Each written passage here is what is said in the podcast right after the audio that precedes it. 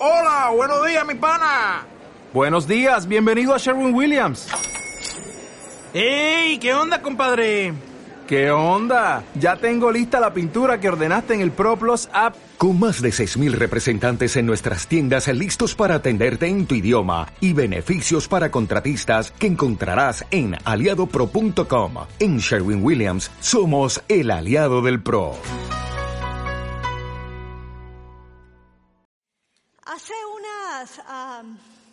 Varias semanas ya, mm, tal vez dos meses, estábamos en Argentina y recibo un texto de esos que no quieres recibir, un texto con una noticia inesperada. Una amada hermana de la iglesia, eh, su esposo me escribe y me dice que acababa de tener un incidente de su salud, le, daba, le había dado un stroke y, se había complicado bastante. E- y no, no esperas recibir este tipo de noticias. Eh, cuando pregunté cómo estaba ella, me dice, bueno, ella está bien, gracias a Dios, pero eh, no sabía qué tantas lesiones habían eh, dejado este, este derrame que ella había sufrido.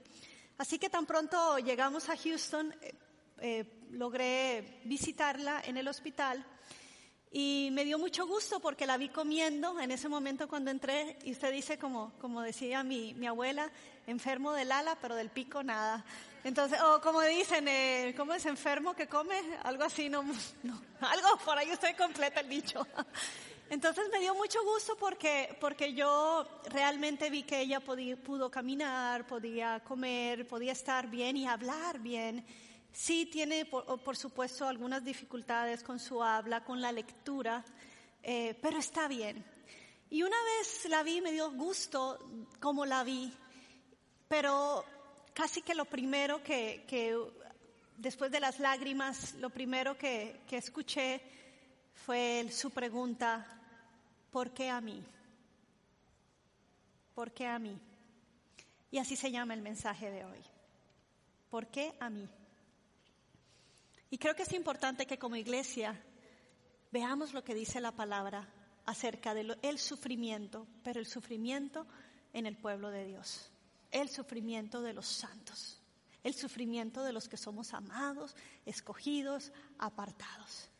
Y quiero que veamos eh, en la palabra de Dios, en Segunda de Corintios, a este gran apóstol, héroe, el apóstol Pablo. Y ese es un tremendo hombre que nos puede hablar con autoridad sobre el, su- el sufrimiento de los escogidos. Y quiero decirte que para enfrentar el sufrimiento necesitas fe. La misma fe que nos salva, la misma fe que ponemos en Jesucristo para salvación de pecados, es una fe que necesitamos también hacerla crecer para afrontar la vida con la misma fe. Quiere decir que la fe no es algo que se nos da o se nos regala en una medida y se queda así. La fe nace cuando ponemos nuestra confianza en Jesús, pero la fe tiene que crecer. Pero es posible que en la vida del creyente la fe sea como un péndulo que oscile entre momentos de mucha fe, de gozo, de firmeza, pero que quizás con la prueba, con los sufrimientos se va al otro extremo y entonces es una fe que duda, que pregunta, ¿por qué a mí? ¿Me está siguiendo? Y es que el sufrimiento es algo que toca a todo ser humano, a creyentes y a no creyentes. Pero el fruto que produce en el creyente es diferente al que no es, al que no tiene una fe fuerte. El fruto es diferente. Y el apóstol Pablo en 2 de Corintios lo pone así. Él dice, nos vemos atribulados en todo, pero no abatidos, perplejos, pero no desesperados, perseguidos, pero no abandonados, derribados, pero no destruidos. Donde quiera que vamos, siempre llevamos en nuestro cuerpo la muerte de Jesús, pero para que también su vida se manifieste en nuestro cuerpo. El apóstol Pablo no le puso máscaras, No minimizó el dolor ni el sufrimiento. No dijo, no, hermano, ahí vamos, bien, gracias a Dios en las cartas, aquí vamos, luchándola, pero bien. No, atribulados en todo, pero no abatidos. Atribulación es atormento, es tormento, es realmente tener muchísimos problemas y dificultades, pero él usa la palabra, pero no estamos abatidos. Una persona abatida es una que ha perdido las fuerzas y el ánimo. Es uno que ya lo dejaron sin fuerzas y sin esperanza. Él dice, sí, en todo. Y yo creo que este hombre, en otro, en otro, creo que ahí mismo en Corintios, cuando él defiende su apostolado, y él dice, yo llevo en, en mi cuerpo las marcas de este evangelio. No sé cuántas veces le, dieron látigos, el, castigo romano, varias veces naufragó. En una ocasión lo apedrearon y lo sacaron de la ciudad porque creían que estaba muerto, así le habrían dado. Pero ¿sabes qué? Después de haberse apedreado y después de que volvió en sí, el tipo entró otra vez a la ciudad a terminar de, terminar el testimonio por el cual él había llegado allí. Y además perseguido, dice, por los de adentro y por los de afuera. Los perseguían los griegos, a veces los, los mismos judíos y a veces los mismos cristianos. Entonces él decía, por todo lado hay tribulación, problemas, perplejos. Un perplejo es como cuando usted se le cae la quijada de lo, del asombro, pero no desesperado. Pero me encanta porque al final él dice, a donde voy, de alguna manera me encuentro con el sufrimiento de Cristo, con la muerte de Cristo, pero también recuerdo que si Cristo resucitó, yo también llevo en mí la resurrección de Cristo, la vida de Cristo. Entonces, pero por otro lado, eh, vemos en la palabra de Dios que en los evangelios Jesús nos invita a que hagamos una transacción con Él. Él nos dice, todos los que estén cargados y cansados, vengan a mí, que yo les voy a dar descanso. Y además dice, y les daré una carga, no dice les voy a quitar toda la carga, les dice, les daré una carga ligera, una carga liviana. Lo que sucede es que las cargas o el peso de la carga va a ser muy relativo. Lo que para algunos es liviano, para otros puede ser muy pesado. O si no vaya al gimnasio y vea este, esos grandulones que a uno le da pena hacer ejercicio a veces delante de esa gente que anda así mm, y anda así con unos cosas así grandotes y uno ahí con cinco temblando. Y, y claro, en ese sentido, si yo le doy mi carga al otro, va a decir, esto no es nada. Claro, para usted, pero para mí es pesada. Entonces Jesús dice, yo te daré una carga que es liviana y que es fácil. Mi carga es ligera. Eso es relativo, el peso. Pero lo que no es relativo en esa promesa es que la presencia de Jesús en medio del sufrimiento es, es, lo que hace que ese peso de tribulación nos mantenga de pie y no nos tenga abatidos. Por otro lado, la palabra de Dios sabe que Él conoce nuestra resistencia de peso. Y Él mismo dice que Él no va a permitir que cargas y sufrimientos sean más pesadas de las que podemos soportar. O sea que detrás del sufrimiento hay un padre que dice, un momento, no, aunque algunas personas pueden ser derribadas, pueden ser abatidas, a mis hijos que yo estoy con ellos y yo les ayudo en el momento de la carga. Qué lindo que Jesús se pone con nosotros, que nos acompaña para que podamos llevar la carga y se haga más ligera y más fácil. Esa es una de las diferencias, cómo afrontamos el sufrimiento los hijos de Dios. Pero aún así nos seguimos preguntando, ¿por qué a mí? Y es que tenemos la impresión de que el pecado trae como consecuencia el sufrimiento y es bíblico. Cuando había pecado había juicio. La palabra de Dios dice, la paga del pecado es la muerte. El pecado trae de por sí un castigo, pero no quiere decir, la teología no quiere decir que es a la inversa, no quiere decir que el sufrimiento es por un pecado. Y esto es, es alguna de la teología que, tenemos algunos cristianos, porque decimos, Señor, yo te sirvo, yo soy una persona que camino en integridad, ¿por qué este sufrimiento? Si yo me porto bien, si yo soy un hijo que oro, que estoy contigo, que estoy en comunión. Y entonces hay un caso en el Nuevo Testamento que, que se presenta esta situación.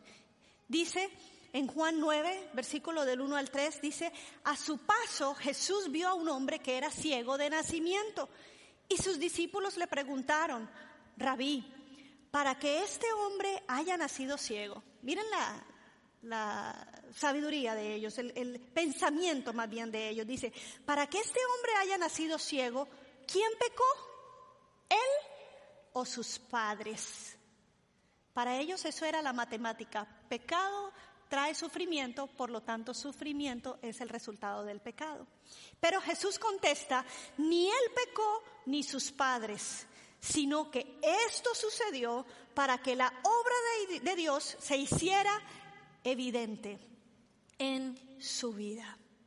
Y esta enseñanza la debemos de tener nosotros muy clara, porque a veces podemos juzgar mal. Recuerdo un pastor muy amado en la ciudad de Perú que nos comentaba del cáncer eh, que, se le había descubierto a su esposa y todo el proceso de quimioterapia y, y, el proceso que de por sí es muy, muy doloroso para ella, para la familia. Pero él me decía, lo que más me dolía era el juicio de algunas personas que no eran de la iglesia, pero que decían, hmm, eso es porque hay pecado en esa iglesia. Y él decía, qué terrible porque ya está llevando una carga pesada y el juicio añade una carga más. Pero Jesús nos advierte, no seamos rápidos para juzgar el dolor del otro o el sufrimiento del otro. Cuidado, porque nos dice, no juzgues para que no seas juzgado. No sea que te toque pasar por la misma y te expongas a ese juicio injusto y doloroso de los demás. Entonces, cada vez que hay un sufrimiento, y preguntamos, ¿por qué a mí en el sentido de, si yo no cometo pecado, tienes que entender que no tiene nada que ver necesariamente con que haya pecado o no en la vida?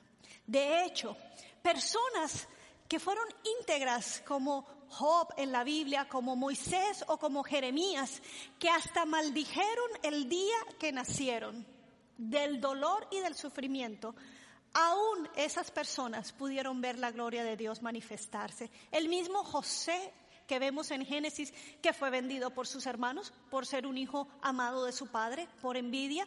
Luego fue mandado a la cárcel por un, un acto que él no cometió. Y entonces, después de todo este sufrimiento, me encanta porque así termina el libro de Génesis con esta enseñanza. En Génesis, en el capítulo 50, versículo 20, hablando José con sus hermanos cuando ya su padre había muerto y ellos dicen, ahora sí que murió mi padre, José va a vengarse de nosotros. Pero José les dice, es verdad que ustedes pensaron hacerme mal, pero Dios transformó ese mal en bien para lograr lo que hoy estamos viendo, salvar la vida de mucha gente. Y es que cuando el cristiano enfrenta el sufrimiento, tiene que llevar consigo la esperanza de que yo veré a Dios glorificarse en esto, de que mi sufrimiento no va a ser para vergüenza mía, va a ser para que sea más evidente la gloria del Señor. Amén. De hecho, la palabra testigo, que es lo que Jesús nos está invitando a hacer a todos sus hijos, que seremos testigos de Él, la palabra, el origen de la palabra testigo en el griego es mártir.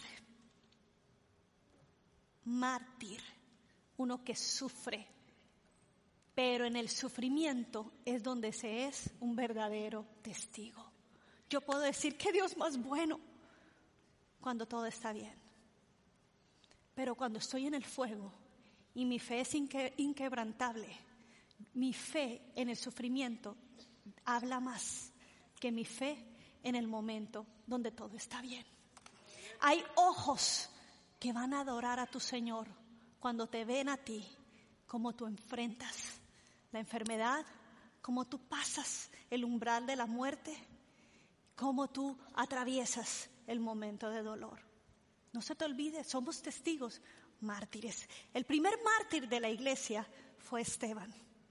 Y la palabra de Dios en Hechos nos cuenta que cuando estaba siendo apedreado y Pablo, el perseguidor que aprobó la muerte, en ese momento era Saulo, y aprueba la muerte de ese, de ese hombre, de Esteban, que era del camino de Jesús, al cual él odiaba realmente, le testificó la muerte de Esteban, el primer mártir, mártir, porque cuando él estaba muriendo, él logra ver los cielos abiertos y en medio del sufrimiento, él ve lo que está delante y él dice, veo los cielos abiertos, veo la gloria de Dios. Y para él fue más grande la gloria de Dios que el sufrimiento.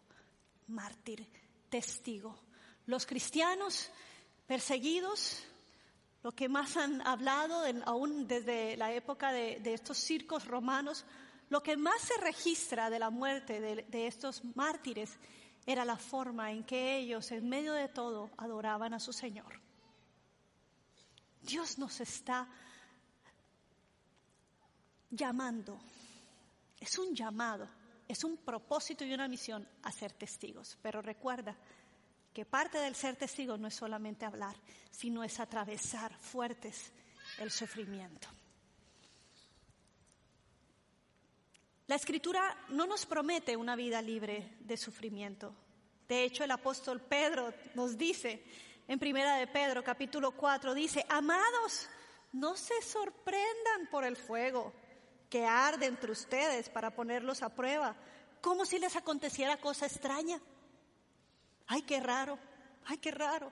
No, estos apóstoles estaban acostumbrados. Yo creo que más bien ellos decían, uy, qué raro que en esta ciudad nos recibieron bien. Qué raro que no nos fue tan mal.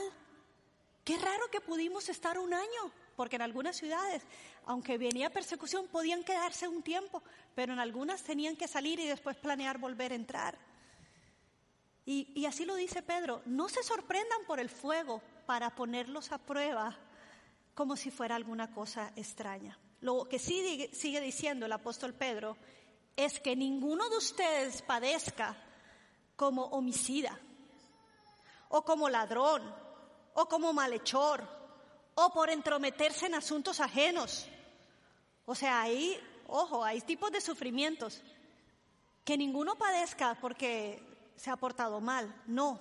Pero si alguno padece como cristiano, no se avergüence, más bien glorifique a Dios en este nombre. Pablo nos describe el propósito de la aflicción. Él se da cuenta de algo maravilloso. Él dice en segunda de Corintios en el capítulo 1 dice, "Hermanos, no queremos que desconozcan las aflicciones que sufrimos en la provincia de Asia." O sea, él escribe todo a ellos. No quiero que ustedes desconozcan lo que estamos sufriendo. Estábamos tan agobiados bajo tanta presión que hasta perdimos la esperanza de salir con vida. Nos sentíamos como sentenciados a muerte. Pero eso sucedió para que no confiáramos en nosotros mismos, sino en Dios que resucita a los muertos. O sea, ellos ya estaban diciendo, bueno, si ya este es el fin, el fin, y si Dios quiere que sigamos, nos va a resucitar. O sea, ya estaban seguros de la muerte. Pero él dice, Él nos libró y nos librará de tal peligro de muerte. Y dice el apóstol, en Él tenemos puesta nuestra esperanza y seguirá librándonos. Amén. Viene esto, dice, bueno Señor, tú me has enseñado en medio del sufrimiento que yo pongo en ti mi confianza y que si así como me libraste, tú me vas a seguir librando y vas a cumplir tu obra en mí. De alguna manera, eh, dice, dice el apóstol Pedro también, dice que es que el sufrimiento, en el caso de los creyentes, genera un fruto tan bueno cuando perseveramos, porque ¿sabes qué pasa? Nos da más fe, salimos más fuertes. nos hace mejores testigos. Quiero dar la primera respuesta a la pregunta, ¿por qué a mí entonces? Número uno, porque Jesús sufrió también. Y si Dios y Jesús probaron lo que es el sufrimiento, ¿no crees que cuando nos bautizamos con Jesús es solamente bautizarnos y meternos en agua para perdón de pecados? Cuando uno se bautiza en la fe cristiana, uno se bautiza también con la vida de Cristo y con el sufrimiento de Cristo. Ahora, no te estoy dando una mala noticia, porque te bautices o no, sufrimiento lo vas a afrontar en esta vida. Pero la diferencia es que cuando tú te bautizas en la muerte y sales de esas aguas, tú también te bautizas en la resurrección. Y esa es una esperanza tremenda. Entonces, Cristo, Él es la encarnación de Isaías 53, el verbo o el, el siervo sufriente. Isaías decía que el Mesías iba a ser un hombre de dolores, un varón de dolores le llama. Pero el padre también sufrió al entregar a su hijo. Un padre profundamente consternado por la muerte de su hijo le pregunta al pastor, ¿dónde estaba Dios cuando mi hijo murió? Y el pastor contestó con un ánimo tranquilo y le dijo al, hombre, Dios estaba en el mismo lugar donde estaba cuando su propio hijo murió. Dios conoce. Dice la palabra de Dios que Jesús, tenemos un sumo sacerdote que es Jesús, que probó todo, todo el dolor, todo. Y llevó en, en, su cuerpo la injusticia del pecado, cargó con las enfermedades, cargó con las humillaciones, siendo Dios, y lo soportó. Y dice, en Hebreos, la carta de Hebreos nos dice, así que cuando estemos cansados y sufriendo, vamos a tener a uno que intercede por nosotros, que dice, yo sé lo que estás pasando porque yo pasé por allí y yo te doy las fuerzas para llevarte y sacarte a otro lugar. Nuestro Jesús es uno que sufrió. Y también, y yo creo que uno de los mayores sufrimientos como hijos de Dios es cuando oramos y Dios nos dice no. Esa es una de las mayores crisis, porque cuando pedimos, pedimos con fe, pedimos para que sea un sí, para que Dios haga conforme lo que estamos pidiendo. Pero el mismo Jesús, a quien Dios le respondió todas las oraciones de sanidad, de resurrección, de provisión, cuando Él oró por Él, tres veces en el huerto de Getsemaní oró y le dijo, Señor, Padre, si te es posible, pasa de mí esta copa. Es más, se llevó a los amigos, él sufrió también el abandono de los amigos, no solamente la traición de Judas, pero la falta de apoyo, me siento solo. ¿Algunos han sentido solo luchando? Jesús también. Él les dijo, vengan, a Pedro y a Juan, vengan por favor, acompáñenme a orar. Quédense orando por mí, ¿ok? Sí, Señor. Y se fue a orar así, dijo que se metió a los olivos. Y cuando regresó, y le dice ella, oigan, les dije que por favor, mi alma está sumamente triste, les decía Jesús. Y angustiado, quédense conmigo orando. Y, y se durmieron se fue por segunda vez a orar y otra vez le dice, Padre mío, si no es posible evitar que yo beba este trago amargo, hágase tu voluntad. Y entonces vuelve a donde estaban sus discípulos, sus compañeros de oración, y los encuentra dormido otra vez. Y le dice, caramba, ¿no pudieron mantenerse despiertos ni una hora? Estén alerta y oren para que no caigan en tentación. El espíritu va a estar dispuesto a hacer la voluntad de Dios, pero la carne es débil. Por eso es necesario que pongamos la carne en oración, que estemos orando constantemente, no para que no venga el sufrimiento, sino para que podamos vencerlo más rápido, para que podamos ser más fortalecidos. Y esa es una de las claves que nos da Jesús en medio del sufrimiento. La oración de fe no es una oración que demanda o declara, reclama o exige. Yo lo pido, yo lo creo, yo lo reclamo. Mucho cuidado. Porque la máxima declaración de fe es cuando después de decir, yo sé, Señor, que en el nombre de Jesús tú sanas. Pero la máxima declaración de fe es decir, pero que no se haga lo que yo quiero, sino yo oro esa voluntad perfecta que se hace en los cielos, en la tierra, en mi vida. Y eso lo oro con fe y creo que es la voluntad perfecta la que se va a hacer en mi vida y estoy bien con eso. Eso es una máxima declaración de fe. Y es que las oraciones siempre tienen que ser en humildad y en sumisión a Dios. A Dios no le podemos torcer la mano. El poder, Él tiene la última palabra. Y Él quiere que vivamos en fe y en autoridad y creyendo, pero siempre dispuestos a aceptar su voluntad. ¿Está conmigo? Entonces cuando a veces oramos por amados y decimos, Señor, en el nombre de Jesús, sánalos. Señor, creemos que tú los puedes sanar, que tú los levantas. Y la respuesta a veces es un no. Y, no, y es el tiempo de partir. Tenemos nosotros que decir, Señor, nos doblegamos a ti y creemos y anhelamos más tu perfecta voluntad. Y entonces podemos agarrar fuerzas para afrontar el sufrimiento. Segunda respuesta de ¿por qué a mí? Porque Dios quiere ser tu respuesta. Dios quiere ser la respuesta a tu sufrimiento. En el libro de Job vemos a un hombre que se queja, que maldice el día que nació, que le dice al Señor, ¿por qué a mí? Pero nunca maldice al Señor. Hasta la esposa le dice, bueno, era lo único que le faltaba, ¿verdad? La esposa le reprocha y le dice, ¿todavía mantienes firme tu integridad? Ya, maldice a Dios y muérete. Y Job le respondió, qué apoyo, ¿verdad? Qué cosa más bella. Y Job le respondió, mujer, hablas como una necia. Si de Dios sabemos recibir lo bueno, ¿no sabremos también recibir lo malo?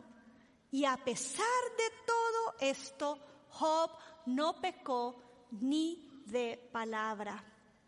Después de mucho tiempo, después de que llegaron amigos de él, a tratar de, de, investigar cuál era el pecado de Job para que le vinieran todas estas calamidades. Dios se aparece a Job y le da la respuesta. Dice que en medio de un torbellino, en medio de una tempestad, o sea, tras de que fuera poco, el hombre estaba en ceniza, estaba con llagas, se le habían muerto hijos, había perdido todo y le, le cae un aguacero encima. Una tempestad.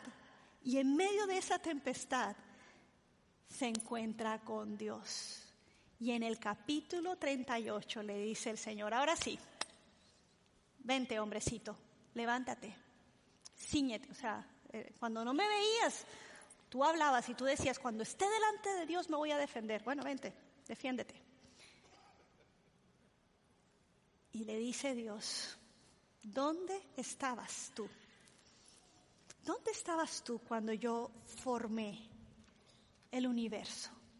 Cuando yo creé las estrellas y le puse nombre, cuando yo le puse límites al mar, cuando yo levanté los montes, cuando yo y cuando Job conoce al Todopoderoso, después de un capítulo entero del Señor hablar, no, de hecho dos, el 38 y el 39, Dios le habla, le habla, le habla, y en el 40 le dice, a ver, dime, y Job dice, mm -mm, yo me tapo la boca, yo aquí no hablo, perdóname, Señor.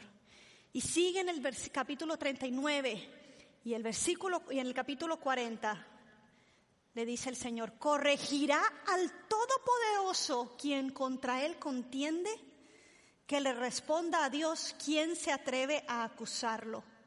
Y dice Job, ¿qué puedo responderte si soy tan indigno? Me tapo la boca con la mano, hablé una vez y no voy a responder. Es más, acabo de hablar, pero no voy a insistir. Y luego en el capítulo 42, Dios sigue hablando quién es Él, su poder, mostrándole quién es la clase de Dios. Job termina diciendo, yo sé muy bien que tú lo puedes todo que no es posible frustrar ninguno de tus planes. ¿Quién es este? Has preguntado, que sin conocimiento oscurece mi consejo. Yo reconozco que he hablado cosas, de cosas que no alcanzo a comprender, de cosas demasiado maravillosas que me son desconocidas. Tú dijiste, Señor, ahora escúchame, yo voy a hablar y yo te cuestionaré y tú me responderás. Señor, yo de oídas te había oído hablar, de oídas había oído hablar de ti, pero ahora te veo con mis propios ojos, por lo tanto me retracto de lo que he dicho y me arrepiento en polvo y ceniza. Hay tanto dolor a veces. Y no, no estoy diciendo que es malo quejarte, porque te hablé de Moisés, te hablé de Jeremías, te hablo de Job. Pero en medio del sufrimiento, simplemente cuando conocemos o cuando tenemos la oportunidad de que el mismo Señor se nos revele, solo podemos caer de rodillas y decirle, Señor, me arrepiento, me retracto, pero ahora te conozco. Y la restauración de Job fue increíble. El postrer estado de Job fue, fue mejor que el primero. Las bendiciones de Dios sobre la vida de ese hombre. Tremendo. ¿Qué tal si el sufrimiento nos hace un favor y nos abre los ojos? Cantamos, abre mis ojos, oh Cristo. Señor, quiero conocerte más. Y el Señor dice, mi hijo, yo también quiero que me conozcas, pero estás como mucho, muy distraído. Necesito llevarte al cuarto de oración. Y a veces el cuarto de oración es cuando hay sufrimiento, porque si no, no entramos al cuarto de oración. ¿Verdad? Estamos muy ocupados con las bendiciones que Dios nos da.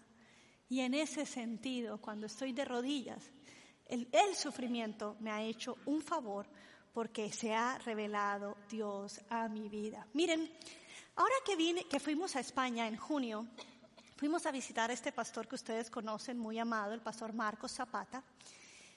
Y, y, él tiene su suegra, iba a decir una suegra, gracias a Dios tiene una suegra, y y es una mujer gallega, una mujer preciosa, de una fe llena del Espíritu Santo. Hermosa ella nos preparó una cena, nos preparó una cena increíble. Y, y entonces ella me dice, Gloriana, tuvieras, es una mujer de oración tremenda, me dice, tuvieras la, la, la relación que tengo tan preciosa con mi Dios. Yo le pregunto, Señor, mis hijos te aman como yo te amo. Y él me ha hablado de cada uno, dice. Pero en una ocasión le dije, Señor, ¿por qué tú permitiste que se muriera mi esposo? Yo me siento sola. Han pasado muchos años, Señor. Respóndeme tú que me hablas, Señor. Y dice, y el Señor me respondió. Claro, yo estaba pendiente. ¿Qué te dijo? Y me dijo, y me mostró cómo Dios me ve. Lo vi desde el cielo, vi un gran árbol y se venía acercando así la visión al árbol, al árbol, pero de pronto fue bajando del árbol, del árbol, del árbol y me llevó a un hormiguero y del hormiguero había un montón de hormigas y había una hormiga y me dijo, esa eres tú. Y yo me quedé así. Y ella me dijo, ¿y ya? Me respondió y se echó a reír. Y se echó a reír. ¿Sabes qué me está diciendo así? Hija, son cosas muy grandes que, ¿para qué te las explico? O sea, desde la dimensión de Dios, eres como una hormiguita, pero me amas. pero me ama y me mostró la realidad de quien yo soy. Y me dio una risa y dije, ya Señor, no te vuelvo a preguntar, me quedó claro. Tercero, ¿por qué Dios? ¿Por qué a mí? Porque Dios quiere enseñarte sabiduría. Eclesiastés 7, en el versículo 1, dice, vale más una buena reputación que un perfume costoso. Está escribiendo el hombre más sabio del mundo y de la historia, Salomón. Y dice, y el día que morimos es mejor que el día que nacemos. Vale más pasar el tiempo, ojo, en funerales que en festejos. Al fin y al cabo, todos morimos. Así que los que viven deberían tenerlo muy presente es mejor, escuchen, el llanto que la risa, porque la tristeza tiende a pulirnos. El que es sabio piensa mucho en la muerte, mientras que el necio solo piensa en divertirse. Y sigue diciendo en el versículo 14, cuando te vengan buenos tiempos, disfrútalos, pero cuando te lleguen los malos, piensa que unos y otros son obra de Dios y que el hombre nunca sabe con qué habrá de encontrarse después. ¿Qué nos está diciendo este hombre sabio? Como decía Job, debemos dar gracias solo por los días buenos. Debemos entender que tanto el día bueno como el día malo hay un Dios que es soberano y que de todos tenemos que aprender. Y te está diciendo el Señor, te es necesario pasar por tristezas porque allí tu corazón es pulido, porque allí reflexionas de la vida diferente, porque ahí sabes que no todo es voy a reír, voy a bailar y que lo demás que ja ja ja ja ja. Sí, sí, sí, hay ja ja ja para un tiempo, pero no toda la vida es así. Porque cuando hay tristeza, nuestro corazón tiene que meditar, parar y pensar y tener sabiduría nos hace un favor. Es bueno en este sentido cuando viene el sufrimiento. ¿Por qué a mí, Señor? Y el Señor te dice, porque quiero que crezcas en sabiduría, porque eres un hijo. Amén. Ponte de pie, por favor, y vamos a orar a nuestro Padre Dios. Gracias, Señor. Te adoramos. Te adoramos, Señor. Hoy venimos a tu presencia como hijos. Hoy, Señor, sabemos que eres un Padre bueno, Señor, y que nos cuidas en medio del sufrimiento. Gracias, Señor, porque hoy sé que no hay un sufrimiento que yo no pueda soportar, que tú estás conmigo, Señor, llevando la carga pesada para que yo pueda llevarla también y soportarla. Yo oro, Señor, para todos mis hermanos que estén atravesando momentos de muerte, de un familiar, de enfermedad, de situaciones dolorosas, oro que tu Espíritu Santo revele a Cristo. Oro, Señor, que en esos tiempos de oración podamos ver que tú eres todopoderoso, que tú tienes tiempos perfectos, que tú, Señor, eres un varón experimentado en dolores, Señor, y que no estamos solos. No tenemos un Dios que no tiene ni idea de lo que es el dolor, al contrario, tenemos uno que se compadece de nuestros sufrimientos. Y hoy el Señor te dice, yo te sostengo, no te me vas a quebrar. No te me vas a desanimar, no vas a estar abatido, no vas a estar derrotado, no vas a estar en desesperanza. Hoy infundo fuerzas nuevas en ti. Hoy yo te digo, vas a salir del otro lado victorioso, porque así como te identificas con el sufrimiento y la muerte, yo resucité, yo vencí lo invencible, yo vencí la muerte. Esto te da esperanza. No te me apartes, no te me vayas lejos, porque ¿a dónde irás sin mi ayuda y sin mi presencia? Mantente cerca, que soy el único que puede sostenerte y fortalecerte. Hoy oro por fuerzas sobrenaturales del Señor sobre ti. Hoy oro que tu espíritu se enfoca y todo pensamiento de desánimo se echa afuera y tú cantarás las victorias de tu Señor, que es tu esperanza, en quien has puesto tu confianza. Yo te bendigo en el nombre de Jesús y que la presencia del Espíritu Santo esté en tu casa, en tu mente, en tu trabajo y te dé sabiduría. Que todo momento de tristeza y tribulación te haga pensar de una manera diferente y meditar y que el Señor sea revelando y dando sabiduría para todo aquel que lo necesite. En el nombre de Cristo Jesús. Amén y amén. Vamos a darle un aplauso a nuestro Señor. Victorioso es Él. Amén. Espero que hayas disfrutado del contenido de este video y si quieres recibir más de esto, por favor suscríbete en nuestro canal.